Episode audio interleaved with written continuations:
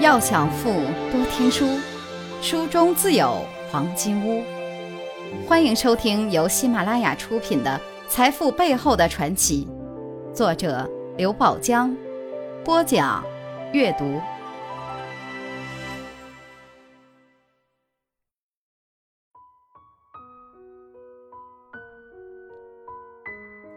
第一课，他们都曾穷过。第三节。为了让妈妈不再卖血，月朗国际电子商务有限公司董事长陈怀德先生的童年正赶上十年浩劫。四岁时，其父亲被打成反动文人，锒铛入狱，整整八年。全家五口人的重担全压在了母亲肩上。这个伟大的母亲，为了让孩子吃上一口饱饭，曾一次又一次的。拖着孱弱的身躯走进医院卖血。幼年的陈怀德看在眼里，痛在心里。他含着泪发誓，将来长大了一定要多挣钱，让母亲不再卖血。饶是如此，饿肚子对童年的陈怀德来说依然是寻常事。最饿的一次，他曾四天四夜粒米未进。稍大些后。他还试过在火车站、汽车站流浪，捞一点残羹剩饭。贫穷往往与羞辱相伴。上学第一天，陈怀德就被几个根正苗红的同学打得头破血流。受父亲牵连，他的学习生涯不久还被迫中断。那段不堪回首的日子，让陈怀德刻骨铭心，也让他养成了不屈不挠。不轻言放弃的性格。一九八四年，陈怀德揣着家里七拼八凑筹来的四百元钱，跨进了深圳大学的校门。办完入学手续，买完饭票，他身上只剩下了五十元钱。由于上学时经常帮父母走街串巷卖农副产品，陈怀德一眼就发现了商机。有一天，他路过学校附近的照相馆时，无意中听一个同学说到冲印一张相片要五角五分。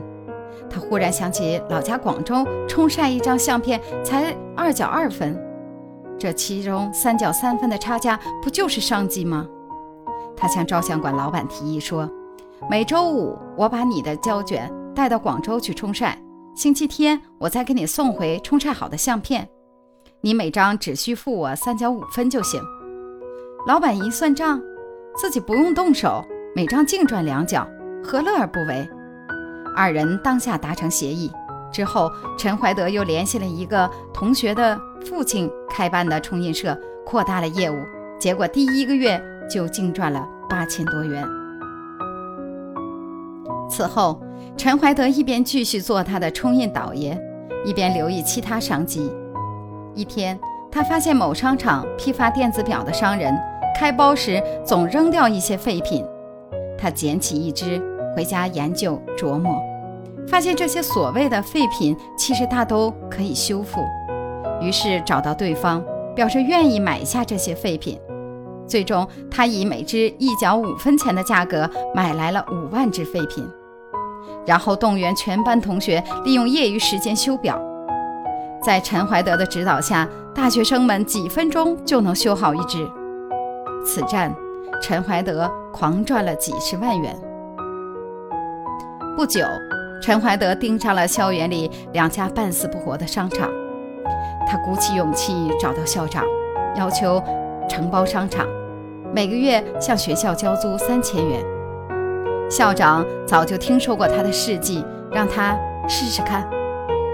这一试不要紧，当年陈怀德便净赚了几百万元。接着，他又办起了学生服务公司，并不断做大做强。至毕业时，他已经拥有了六千多万元的资产。财富箴言：苦难是化了妆的祝福。